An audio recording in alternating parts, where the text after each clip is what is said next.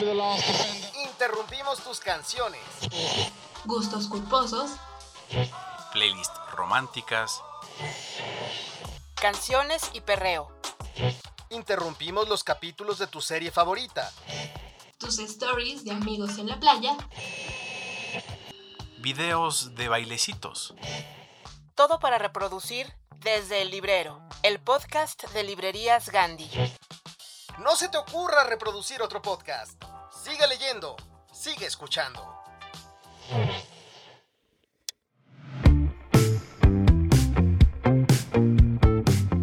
Hola queridos amigos, ¿cómo están? Me da mucho gusto que nos acompañen en el capítulo 27, ya el primero del año de Desde el Librero. Yo soy Yara Sánchez de la Barquera. Vamos a hacer un sensacional viaje por la literatura infantil, con un gran representante, nuestro invitado, cuyo niño interior nos cae muy bien, y además tenemos la fortuna de llamarlo amigo, es nada más y nada menos que el escritor mexicano Rodrigo Morlesín, el maquinista de este tren. Y ya verán por qué. En nuestra sección Escucha para leer tenemos la novela ¿A dónde va este tren? que es nuestra dramatización literaria comentada por José Luis Trueba Lara. Y en música Les viajaremos por el soundtrack y la novela de la historia interminable de Michael Ende. Para comenzar el año bien informados en Culturales, tenemos, por supuesto, nuestras recomendaciones literarias que todo lector pequeño o grande debe disfrutar. ¿Listos? ¿Subiremos a este tren púrpura? Ahora verán por qué. Comenzamos. Imágenes. Figuras retóricas. Sonidos. Compases. Temas recurrentes. ¿Cuál es la idea preponderante en la mente de Rodrigo Morlesín? ¿Cuál es su leitmotiv?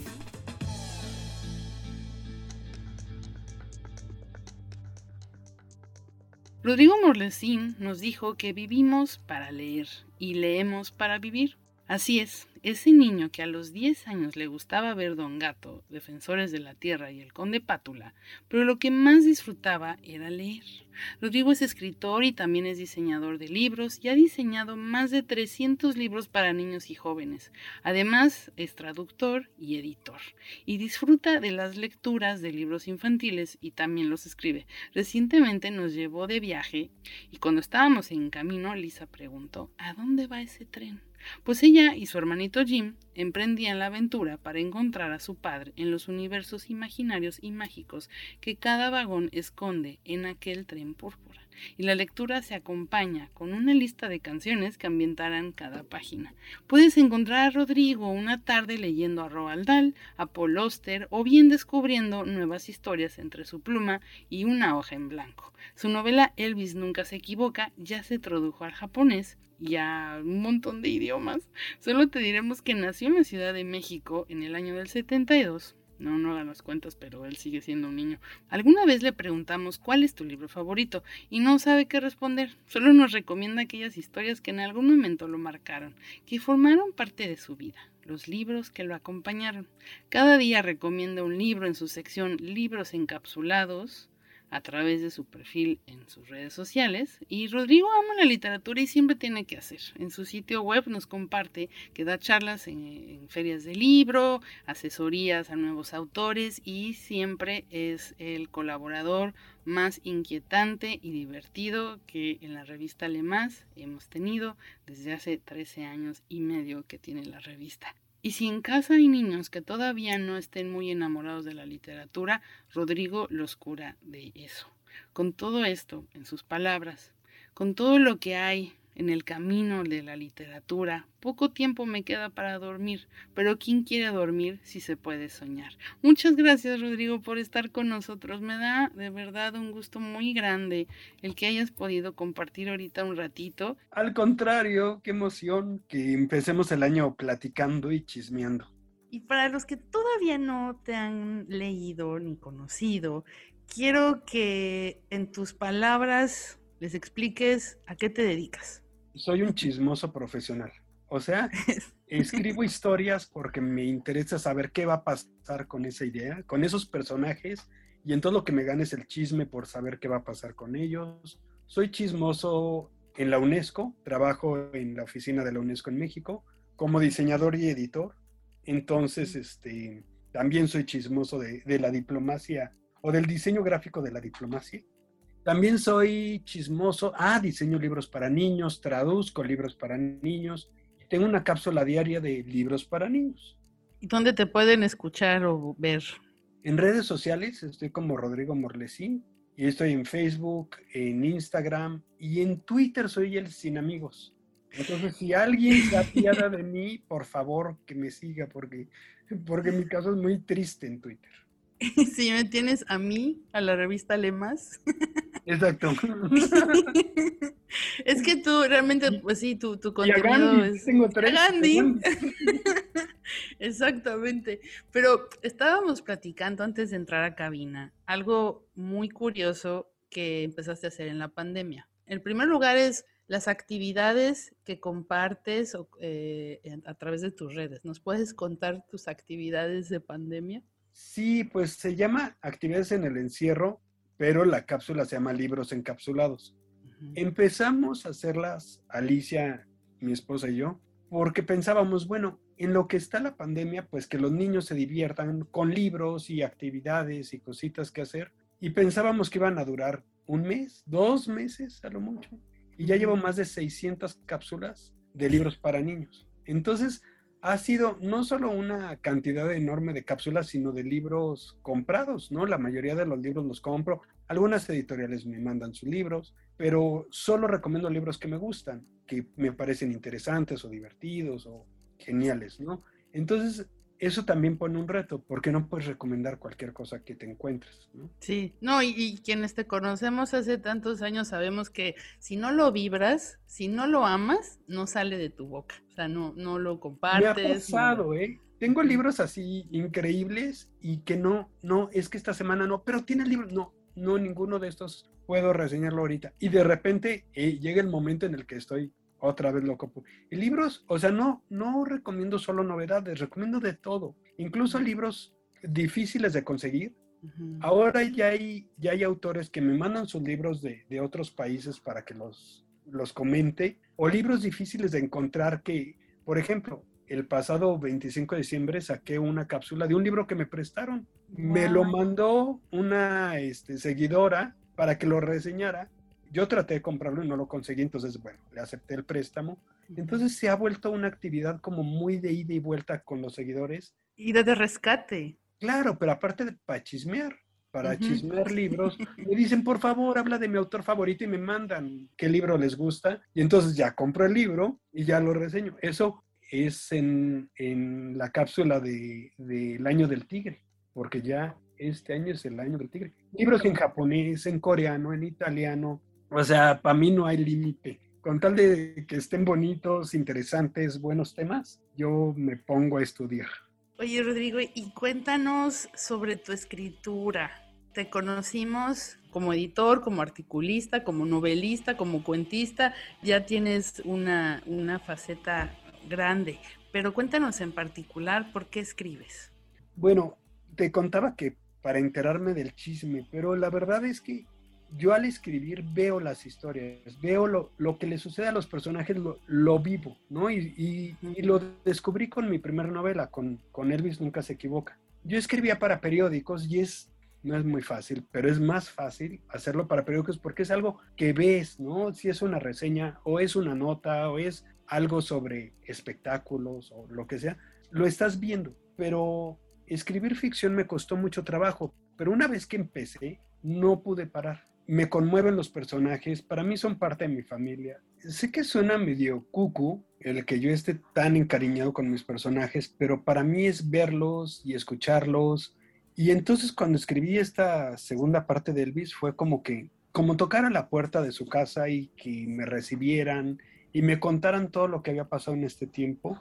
Hay un capítulo sobre el Día de Muertos, uno donde hay pizza, ¿no? O sea, algo que me gusta mucho de Elvis es que más que escribir una novela, un cuento, es como escribir anécdotas, ¿no? Y en eso se parece un poco a lo que escribo en, en Lemas, ¿no? Historias que van entre mi vida personal y la ficción y todo se empieza a entremezclar, ¿no? Entonces, me gusta mucho escribir ese tipo de, de cosas cotidianas que son como, como un sabadito con hot cakes y, y todos descansando en casa. Así siento que sea, que sea esta historia. Que tiene sus retos, ¿no? Porque escribir así y en la voz de un perro, pues representa también otras cosas. Sí, yo creo que sí, te fuiste por un camino un tanto complicado porque tú y yo siendo fans de Peanuts, podemos valorar que eso que parece sencillo es el trabajo de una vida entera, de ver cuál es el tiempo y la velocidad de los diálogos, de los momentos adecuados para transmitirlo. Y como tú dices, a veces puedes quedarte a lo mejor hasta sin palabras o tardarte en,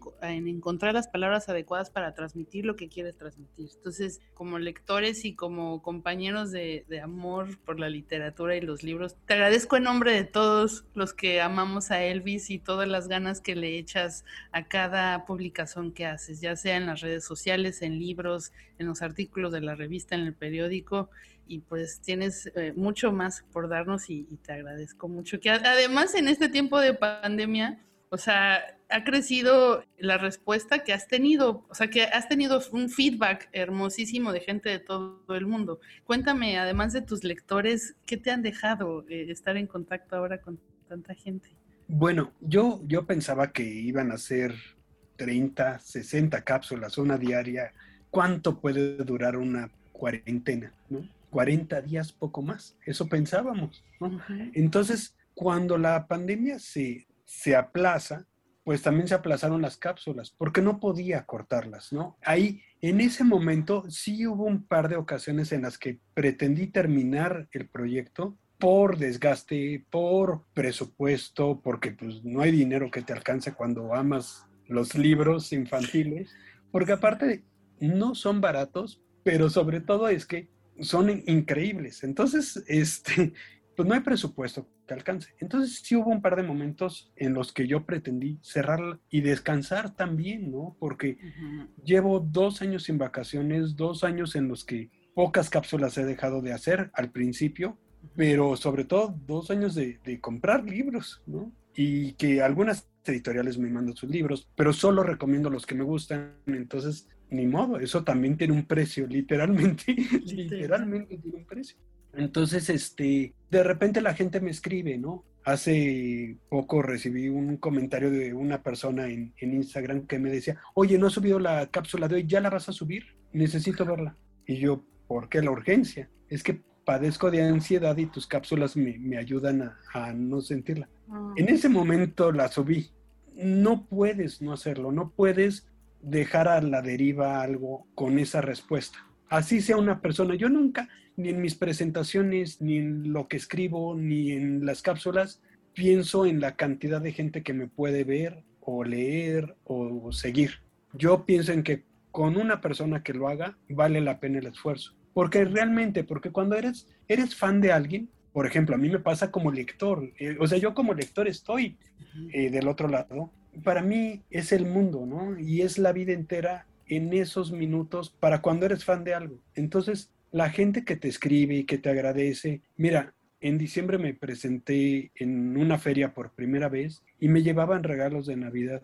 Y dices, ¿cómo pago eso? ¿Cómo agradezco eso? Tengo que seguir, ¿no? O sea, no, no puedo hacer más que seguir. Y que sé que si les dijera, ¿saben qué? Tengo que parar, lo entenderían, pero cuando pare es porque tengo que parar, ¿no? Entonces, mientras podamos, Alicia, que me graba, Lulo, que sale de, de invitado en las cápsulas, ¿no? Mi gato. Y yo, mientras podamos hacerlo, lo seguiremos haciendo.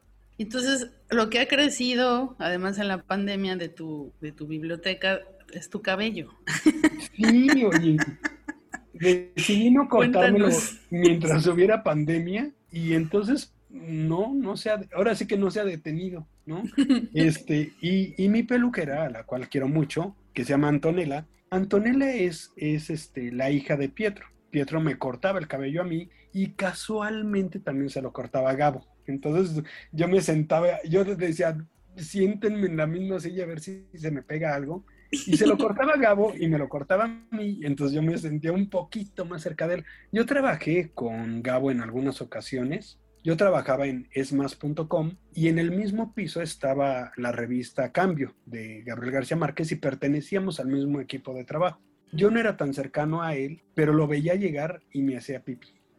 Entonces tenía mis, mis libros de Gabo en un cajón y lo sacaba y caminaba hacia él y me regresaba a mi lugar porque no sabía cómo hablarle, ¿no? O sea, me intimidaba muchísimo. Y es lo que te digo, como lector, como fan, Mm. la moneda es otra, ¿no? Y trato de no olvidar eso. Entonces me regresaba a mi lugar hasta que un día él estaba de espaldas hablando por teléfono y en ese instante volteó y yo ya no tuve chance de regresarme porque me cachó con mis libros.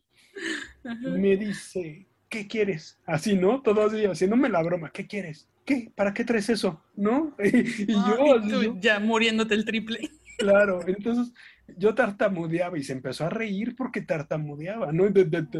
Y entonces este, me llevó a su oficina y me firmó. Ah, pero aparte me dice, ¿cómo? ¿Quieres que te firme esos? Así como, qué raro eres, ¿no? Porque yo le llevaba los cuentos para niños, los ilustrados. Ah.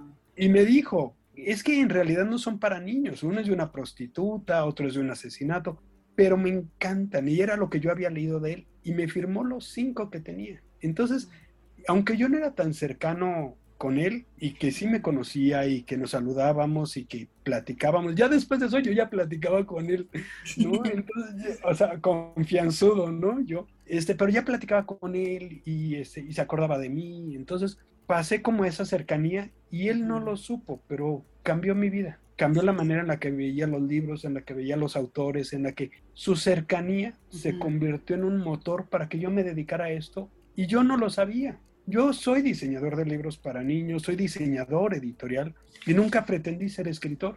Llegó Elvis a mi vida y me cambió la vida, pero antes de que me la cambiara Elvis, también me la cambió Gabo. Quería platicar contigo eh, brevemente sobre este año, que nos puedes compartir de lo que tus lectores van a recibir.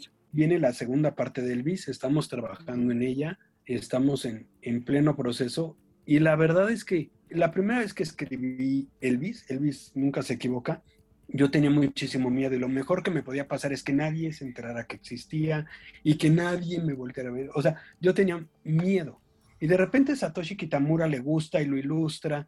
eh, y Barry Cunningham, el editor de, de Harry Potter, me manda una carta diciéndome que leyó el Word que le había yo enviado porque nos conocemos y porque él me había dicho, mándame lo que escribes. Pero ¿a cuánta gente Barry Cunningham le puede ofrecer eso? Yo lo hice por cortesía, pero dije, esto, yo buscaba que me lo hicieran pedazos. Quería saber que era lo suficientemente malo para no hacerlo, que no valía la pena talar árboles por esta historia.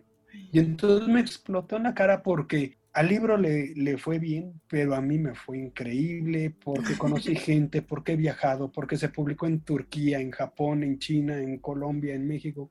Me dejó sin palabras. Y entonces ahora que escribí Elvis 2, bueno, escribí a dónde va este tren, ¿no? Que ya salió. Y que era también intentar saber de qué están hechas las historias y saber que podía escribir algo más allá de Elvis. O sea, no quería yo ser el one hit wonder de, la literatura infantil. Elvis ¿no? One y hasta el 100, ¿no? O, o Elvis One y Elvis One en fotocopias, porque ya no se yo en las ferias de libro vendiendo fotocopias, ¿no? Yo te hubiera ayudado, amigo, a repartir.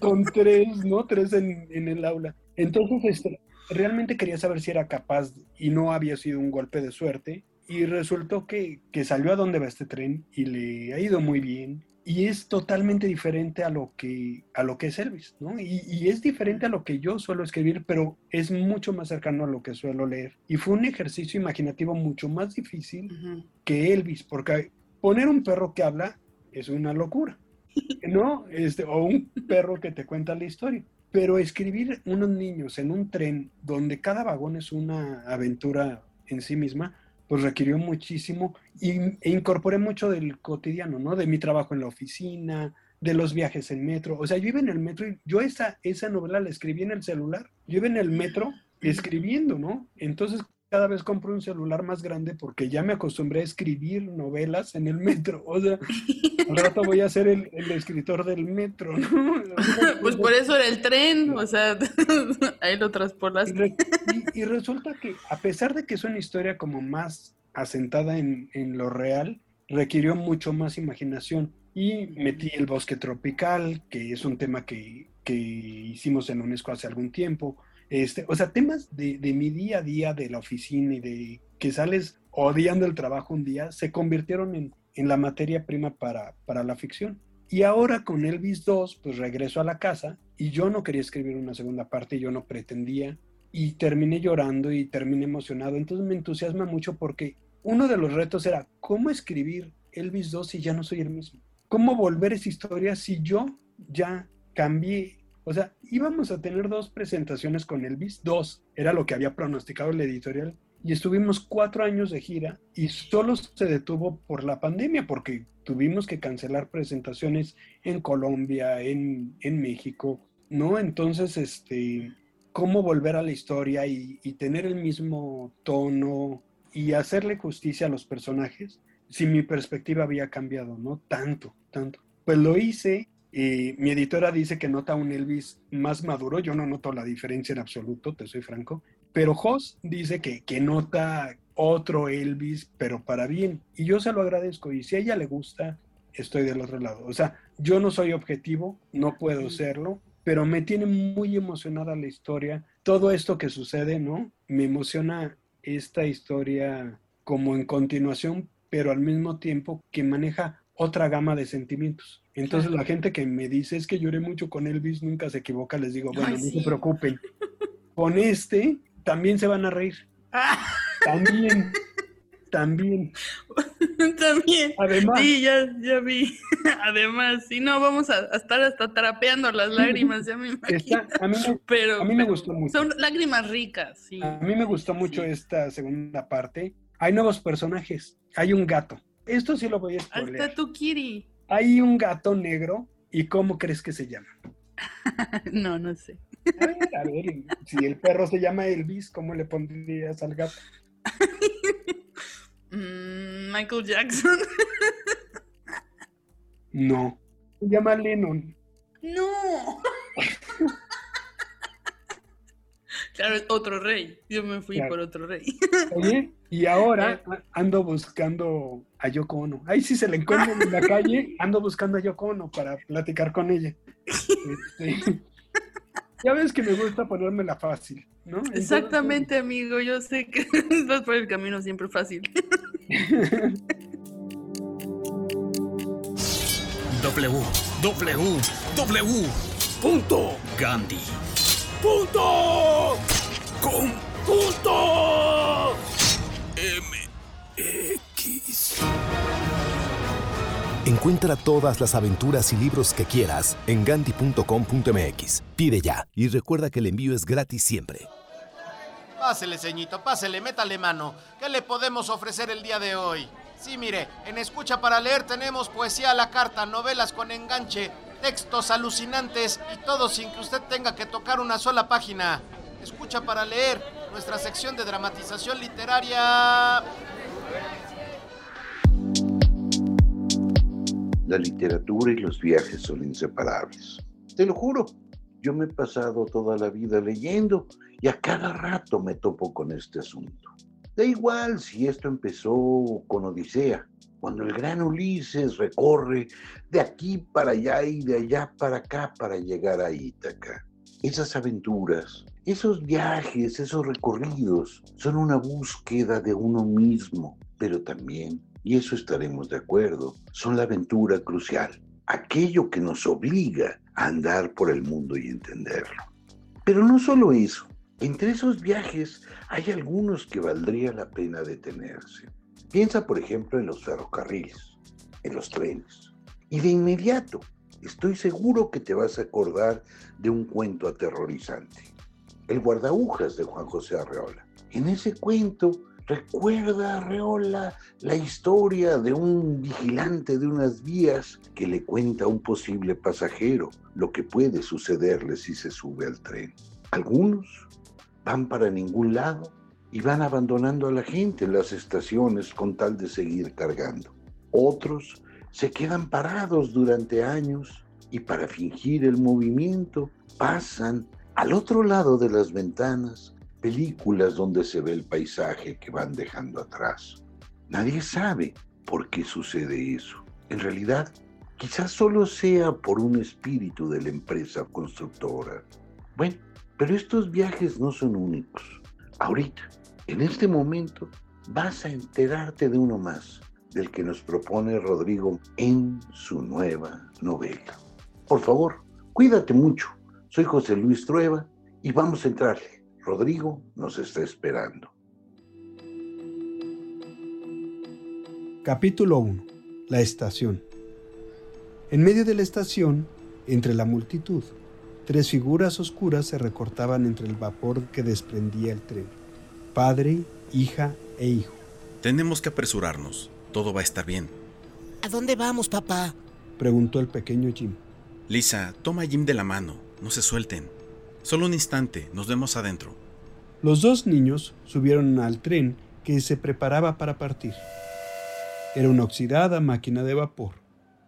La desgastada pintura púrpura contrastaba con el interior que parecía recién estrenado. La madera relucía. Los pisos brillaban como si un instante antes los hubieran pulido. Los acabados de metal dorado reflejaban las formas y colores de alrededor. En cuanto subieron al tren, sintieron una sacudida y la máquina se puso en marcha. ¿A dónde vamos? preguntó Jim mientras se asomaba por la ventana para ver la humareda que desprendía la locomotora. No lo sé. Hay que encontrar a papá, dijo Lisa en su acostumbrado tono de hermana mayor. Y comenzaron a caminar. Pasaron más de diez vagones cuando Lisa se percató de que no se habían encontrado con ningún otro pasajero, pero su pensamiento fue interrumpido por Jim. ¿Ya viste qué largo es el tren? Ven, mira. Afuera había oscurecido. Lisa trató de abrir la ventana, pero todas estaban trabadas con seguro. ¡Qué rápido se hizo de noche! De seguro todos los pasajeros han de estar durmiendo y por eso no nos encontramos con nadie, dijo con seguridad. ¿Dónde vamos a dormir? No lo sé. Creo que podemos descansar en estos sillones, respondió Lisa al mismo tiempo que se reclinaba en uno de los lujosos asientos. Estaban tapizados con terciopelo rojo oscuro y se sentaron uno junto al otro y sin darse cuenta se quedaron dormidos. Lisa era mayor que Jim por tres años, pero al ser tan inteligente y madura parecía que se llevaban al menos cinco.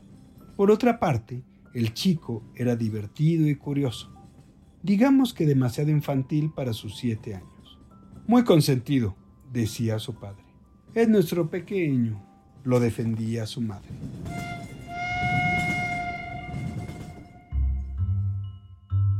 Capítulo 2. El revisor. Lisa y Jim llevaban largo rato jugando a chocar las manos. Cada vez lo hacían más rápido. A, B, C, preparé un pastel. D, E, F, de fresas ha de ser. G, H, I, O de higos y de nuez. J, K, L con un kilo de maní. M, N, O y una pizca de anís. P, Q, R, S, T, lo hice para ti. U, V, W, con gusanos y un jazmín. X, Y, Z, creo que vas a morir. Cantaban mientras aplaudían, agitaban las manos, se sobaban la barriga y dibujaban cruces con las manos. Cuando escucharon pasos que provenían del vagón de adelante, Jim y Lisa pararon de inmediato su juego y se asomaron para ver quién era el primer pasajero con el que se topaban. Lentamente se abrió la puerta y apareció un hombre mayor, con uniforme verde oscuro y un sombrero rojo de visera corta y negra, y con terminados dorados. De este se sujetaba a su cabeza con un lazo también dorado en el que se veían dos botones del mismo color y que tenían grabadas la cabeza de un furioso león. El mismo león que los chicos habían visto pintado en el costado exterior de los vagones y que también estaba grabado en el vidrio de cada puerta que dividía los vagones. Es el revisor, susurró Lisa sorprendida, y se escabulleron a los pies del asiento sin hacer ruido. Los pasos del revisor se acercaban. Escondidos bajo los asientos, vieron pasar sus zapatos de charol que se reflejaban en el piso pulido del pasillo.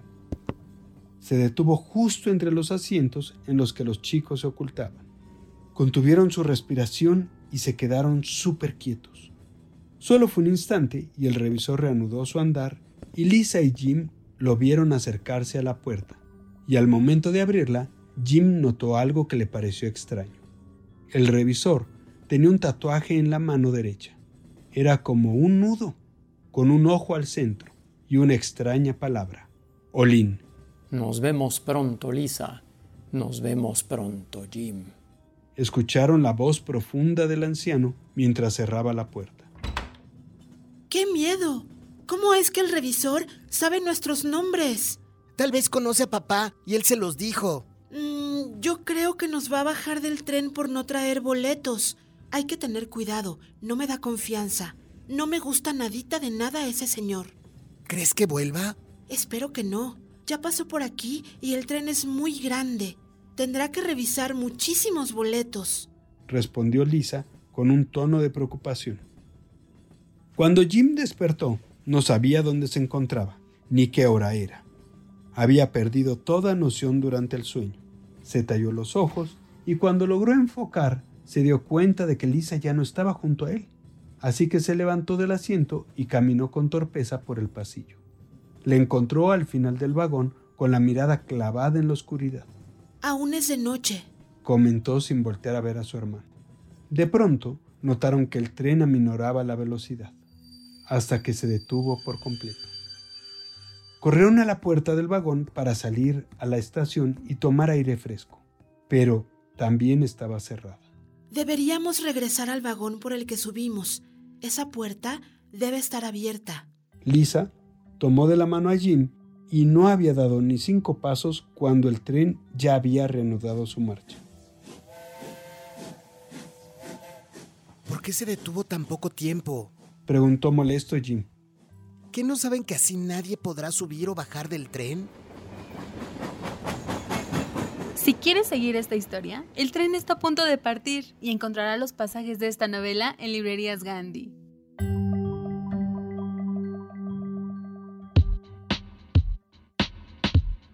Desde hace más de una década, nuestra sed de expresar nuestra individualidad ha sido generada por la manipulación de la mercadotecnia y de la tecnología.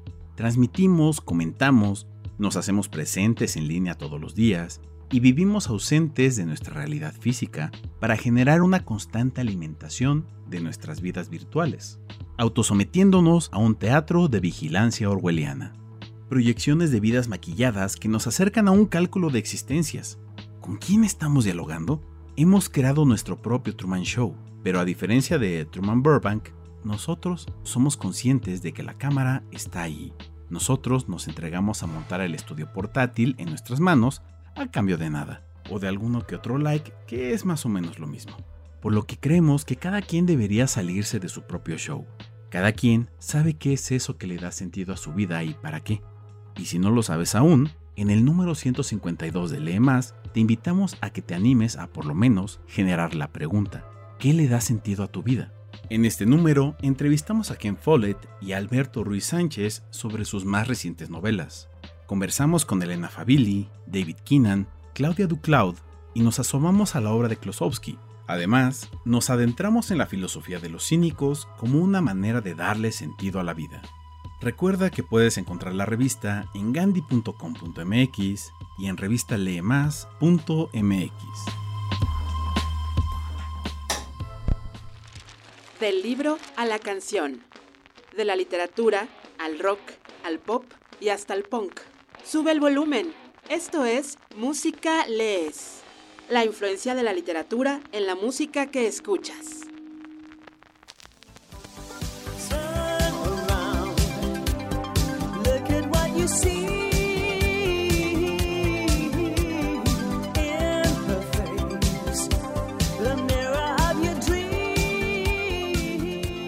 Cualquier persona que haya vivido su infancia durante los años 80 o principios de los 90 reconoce esta canción, la cual pertenece a la banda sonora de la película La historia interminable, basada en el libro homónimo del escritor alemán Michael Ende, y seguramente recuerda a todos los personajes entrañables que aparecían en ella, a Atreyu y su caballo Artax, a la emperatriz infantil y al héroe que salvó Fantasía, Bastián Baltasar Bux. Cabe señalar que Michael Ende nunca estuvo de acuerdo con esta adaptación de su obra. Le disgustaba lo que habían hecho con el guion, el cual fue escrito sin su permiso, e incluso pidió que no se le mencionara en los créditos ni se le vinculara de ninguna forma con ese proyecto. Sin embargo, la película fue un éxito que marcó a toda una generación, convirtiéndose en un clásico de la cultura popular, al igual que el tema interpretado por Limal, que arrasó en ventas. Estuvo en la cima de las listas de popularidad en varios países y se volvió una canción emblemática de aquella década.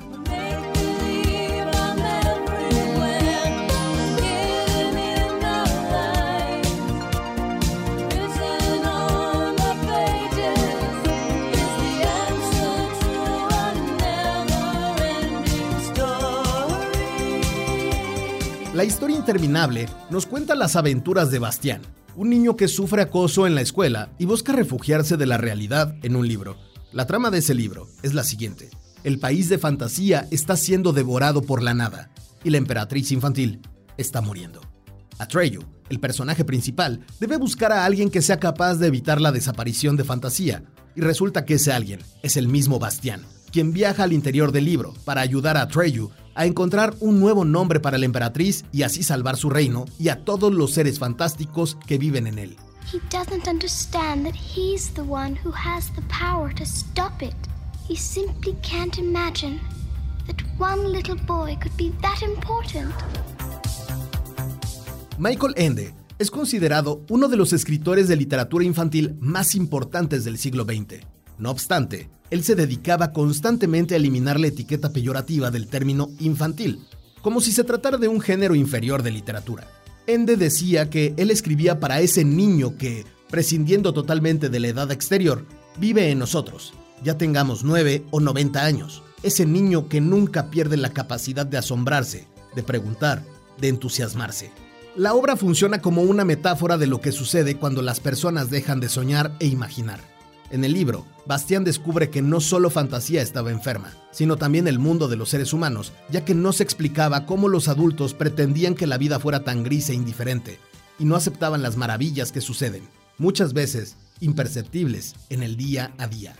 Precisamente la canción nos invita a vivir la fantasía y creer en nuestros sueños, ya que como dice la letra, todos los secretos y respuestas se encuentran entre las páginas de esta historia interminable.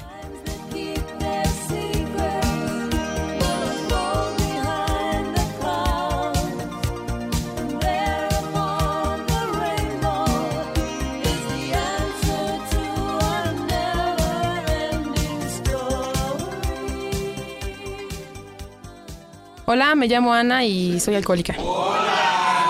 Desde que dejé de tomar me siento así como... Así. Pero... eh, ¿No?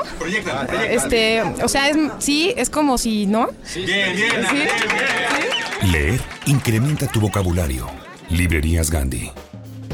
El sano cotorreo es esa costumbre que tienen las personas de hablar entre ellas, cual si fueran aves coloridas, divertidas y sobre todo cotorras. ¿Qué tiene que ver un cotorro con nuestros invitados? Especialmente que nuestros invitados son bien cotorros. Les gusta el jijiji y el jajaja, los libros y echarse una buena platicada. Esto es Echando Coto.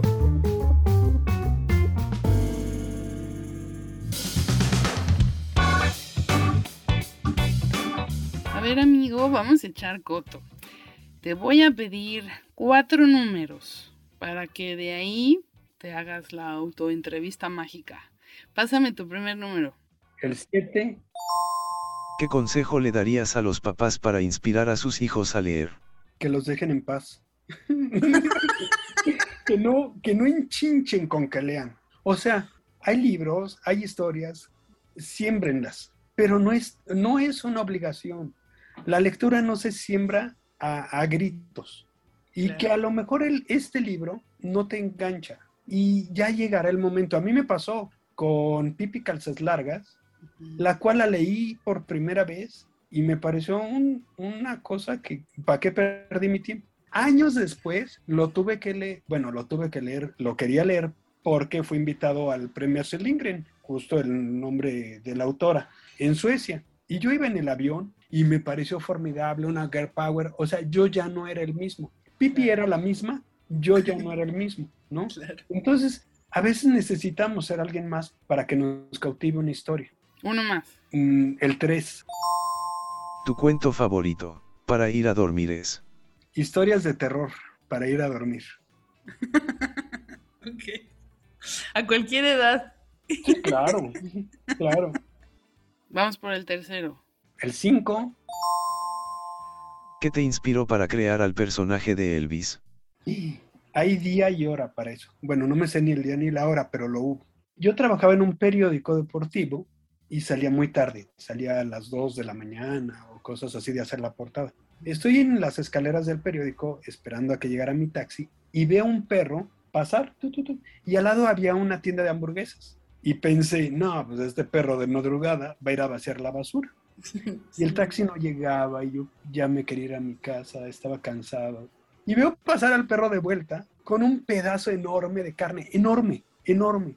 No estaba en ese pedazo de carne, no era de la basura. El perro había encontrado cómo meterse al restaurante y cómo se había robado. Claro, al otro día iba a haber escasez de carne. Pero lo veía yo tan contento, o sea, se le veía la mirada, la cola, la sonrisa, te juro que iba sonriendo. Claro, se ha de haber empachado de tanto que comió. O sea, la idea de, de, esta relación entre una niña y el perro y que la historia la contara el perro ya la tenía desde aquella época.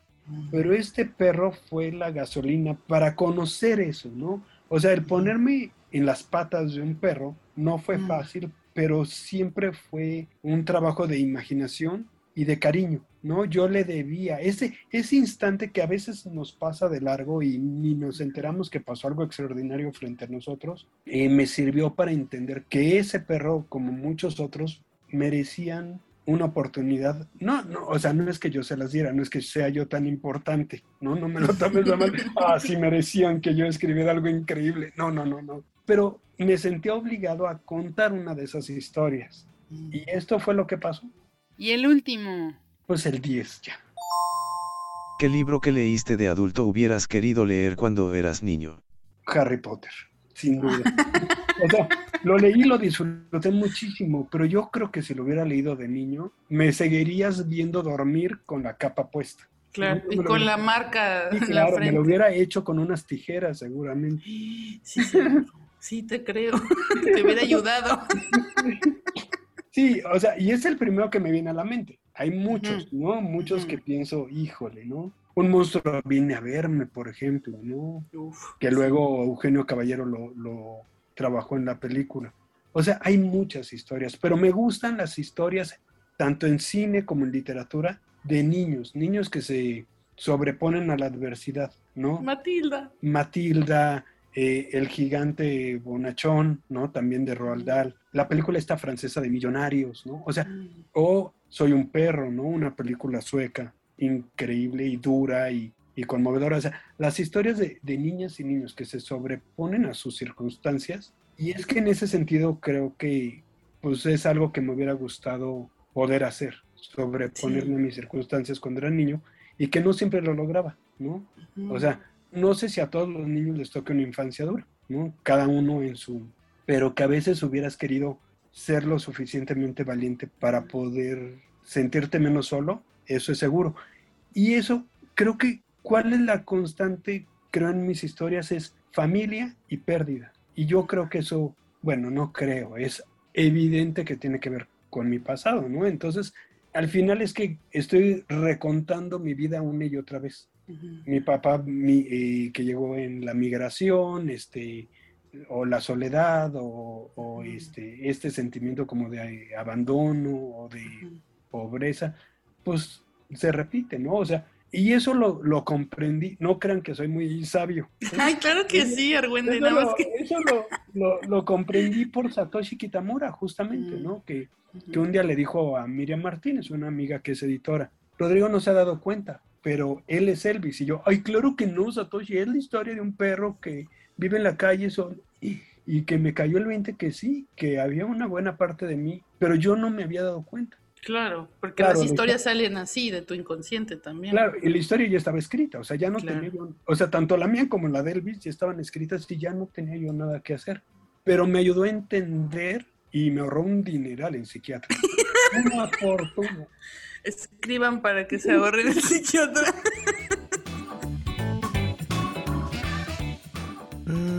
Me asus... No, no, no. Me gusta cuando callas porque estás como ausente. No lea feo. Lea bonito. Sí, venga a Lea Bonito de Librerías Gandhi. Compre los libros que quiera y aproveche la más grande variedad de libros a los mejores precios que solo Librerías Gandhi puede ofrecer. Ofertas. Ofertas como todo el año. Es decir, la promoción Lea Bonito no tiene nada de especial. Pero se oye bonito. Venga a Gandhi. Y si lee mucho, pues leerá bonito. En esta sección hablaremos sobre las noticias más importantes en el mundo cultural. Comentaremos sobre las novedades editoriales y tendremos entrevistas con actores y personajes de la cultura mexicana e internacional. Esto es Cultura Lees, la sección informativa de Desde el Librero. Esto es lo más relevante del mundo de la cultura. Esto es Cultura Lees.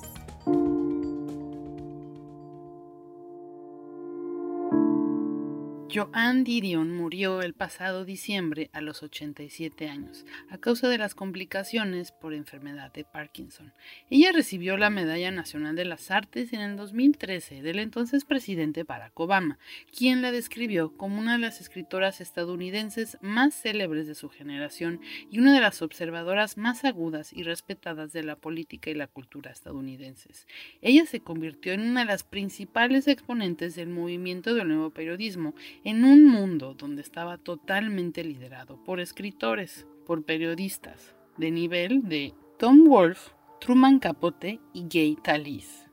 Una mujer que dejó huella como escritora y periodista, y su novela más leída es El año del pensamiento mágico. Fue también una crónica al duelo que vivió justo en diciembre pero del 2003, el año en que perdió a sus seres amados. Primero su marido John Gregory Dunn y después su hija Quintana Roo Dunn, reafirmando que sí, el arte nos salva.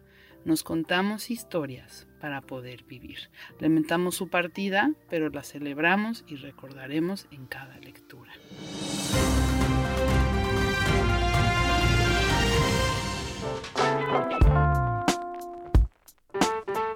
Una entrevista a Alonso Arreola. Relamparia es un libro que nos presenta textos breves, poesía y aforismos. En una charla con José Luis Trevalara nos cuentan del proyecto y la experiencia. Efectivamente, la parte, digamos, mm, autobiográfica es especial porque son estos como fragmentos o secciones, pequeñas estampas de memoria que no cumplen con ninguna ley de las de las que pudiera uno pensar en los géneros literarios, pero no, no, me interesa, ¿no? Lo que me importa, ahora sí que valga la rebusnancia, lo que me importa es que me importa, ¿no? Y que quería compartirlo. Es así que hay textos que me parecen buenos y logrados en sí mismos y otros que me parece que tenían que estar porque son relevantes para mí y relevantes para un ecosistema, aunque de pronto puedan resultar o, o excesivamente caprichosos o, o de pronto muy oscuros, ¿no? Pero también apuesto por dos cosas. Una, por esta variedad, como tú dices, polimórfica, en donde pues creo que cualquier lector puede ser para rayos para alguno de estos impactos. Y la otra cosa que para mí ha sido tan importante en mis discos, en, en espectáculos escénicos, que es apostar por una lectura en voz alta también, ¿no? Disfruta de la entrevista completa en el canal de YouTube de Revista Lee Más de Gandhi.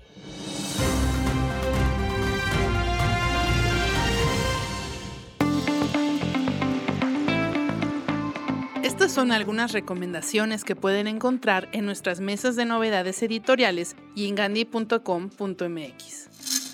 El Sendero de la Sal de Rainer Wynn por editorial Capitán Swing Libros. Con la traducción de Lucía Barahona, es una historia real sobre la aceptación del dolor y el poder terapéutico del mundo natural. Rainer Wynn tenía 50 años cuando la vida le presentó un reto con su marido enfermo sin casa y sin dinero a causa de malas inversiones. Ella fue diagnosticada con una enfermedad degenerativa incurable. Así, sin nada más que hacer, emprendieron la aventura con mil kilómetros para caminar. Recorrieron así el sendero de la costa del sur del Reino Unido. Ese sendero entre acantilados y frías playas, cuando después de perderlo todo se encuentran entre el mar y el cielo. La palabra que aparece, de Enrique Díaz, por editorial Anagrama.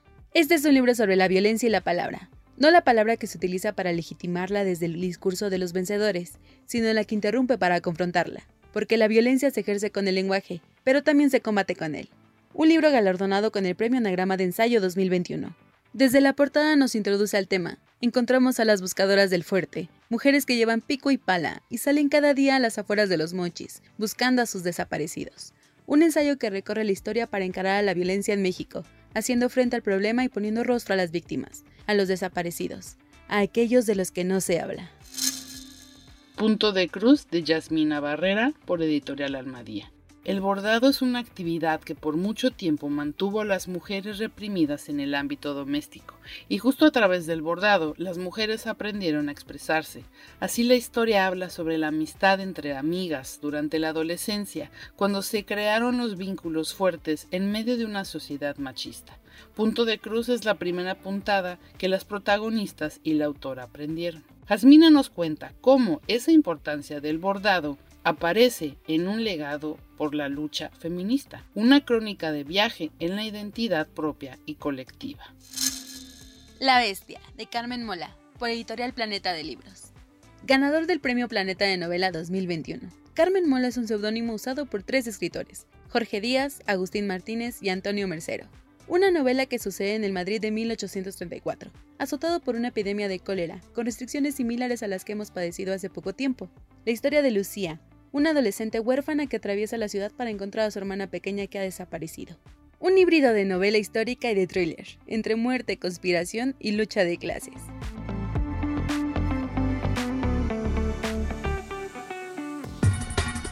Todo el mundo te dice que leas. Te enumeran los beneficios de la lectura. Desde chiquito, durante la adolescencia y la adultez, te advierten sobre lo bueno y muy bueno que es leer. Pero la verdad es que te da flojera. Librerías Gandhi tiene la solución. No leas. Haz como que lees. Visita cualquiera de nuestras librerías. Pregunta a nuestros asesores qué libros comprar. Lee las contraportadas. Apréndete los nombres de los autores y los títulos de sus libros. Y lo más importante, nunca salgas de casa sin un libro bajo el brazo.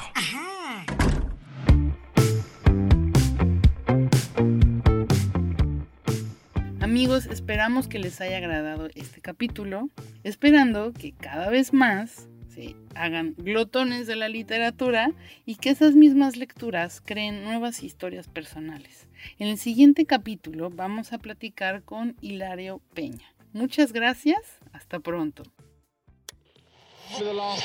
Gracias por escuchar. Te esperamos en el siguiente capítulo de Desde el Librero. Sigue leyendo, sigue escuchando.